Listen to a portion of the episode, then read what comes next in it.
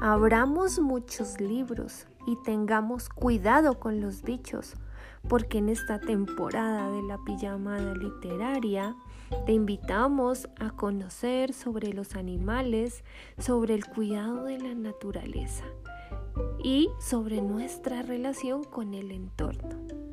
¿Cómo queremos vivir? ¿En un mundo feliz? ¿En armonía con la naturaleza? Léelo y descúbrelo a través de estas historias. No olvides cada noche lavar tus manos, cepillar tus dientes, ponerte la pijamita y alistarte para una nueva historia. Bye bye. See you. Take care.